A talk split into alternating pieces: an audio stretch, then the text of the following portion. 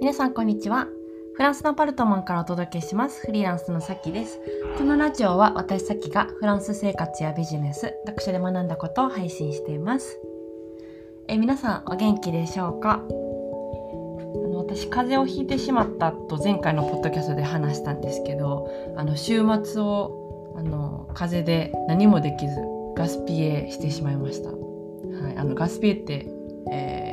消費消費というかね、うん、時間が解けて、えー、行ってしまいました。うん。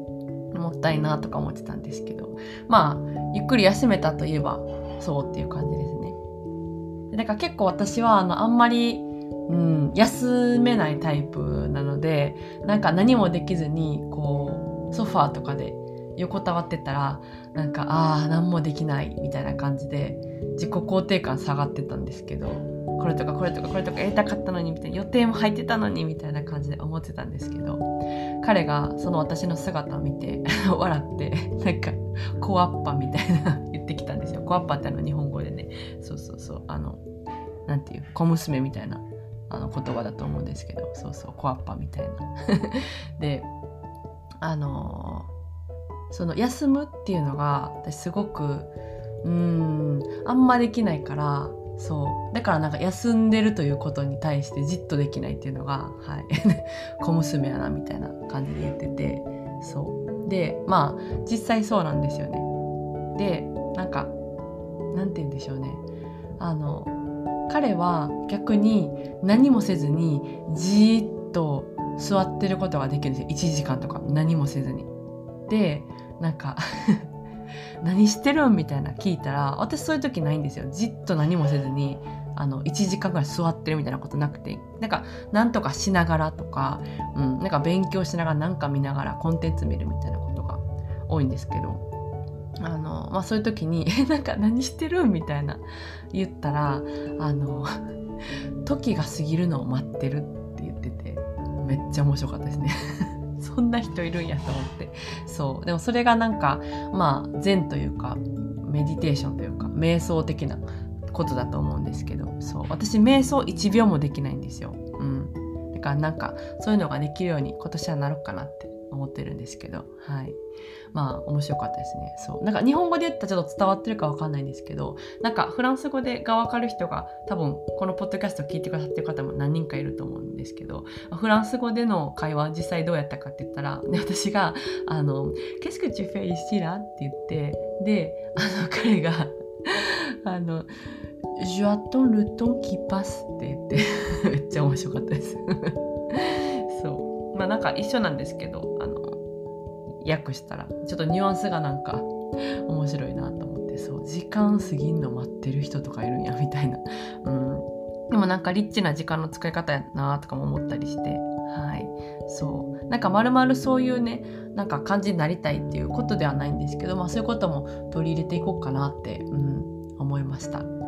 い。そうそうそう。であの何喋ろうとしたっけな？今日えー、っとですね。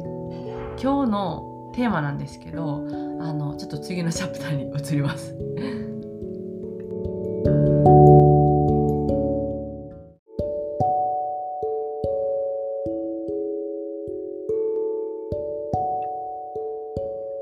はい次のチャプターに行ってる間に思い出したんですけども 今日の話すこと。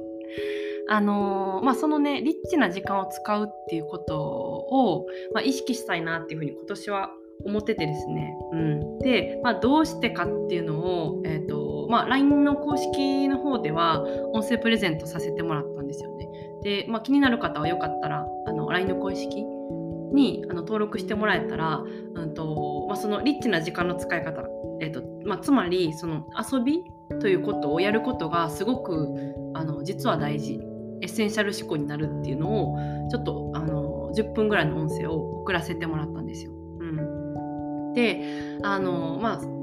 なんかそういう時間を豊かに使うっていうことって結構難しいと思うんですね。現代人であの情報がいっぱいあるお誘いもいっぱいあるイベントもいっぱいあるものも溢れてるっていう状態で、うん、なんか例えば あのその時間をが過ぎるのを待つようななんかメディテーションができるだったりとかあとはなんか私はその、まあ、アートだったりとかをに触れるっていう時間を作ったりすることはすごく大事だなと思うんです。なんかクリエイティブなこと、絵見たりとか、うーん音楽聴いたりとかなんか音楽をちょっと作ってみたりとかそういうクリエイティブなことが、まあ、割と豊かな時間の使い方なんじゃないかなとか思ったりするんですよね。うん、であの忙しい中だったら結構効率を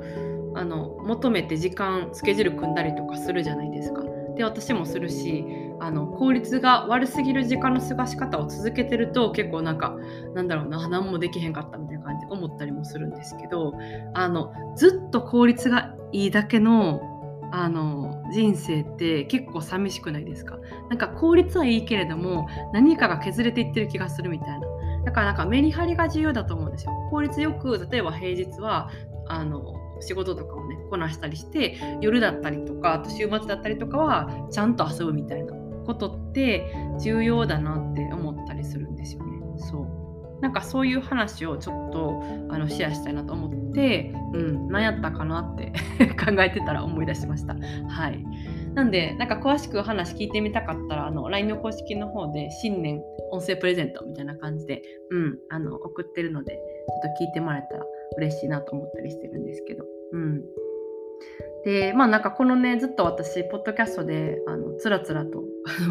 喋り続けてるんですけどこう感想とかをね時々もらえるとやっぱりやる気が出るなと思ってあの今日感想もらったんですよ。すごい長文の、うん、めっちゃ嬉しくてそうそうそう。なんかね毎日聞いてますって。そう。まあちょっとこのあの感想を紹介したの匿名なんですけど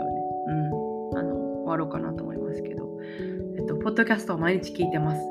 えー、LINE 公式もいつも読んでます。深くうなずき、深くうなり、自分の場合は考察し、日記にメモし、時に涙し、時にさきさんのチャーミングさにクスッとし、時に、えー、パートナーにアウトプットしてディスカッションし、いつもモチベーションを上げてくださり、勇気をくださり、脳みそを使うきっかけをありがとうございます。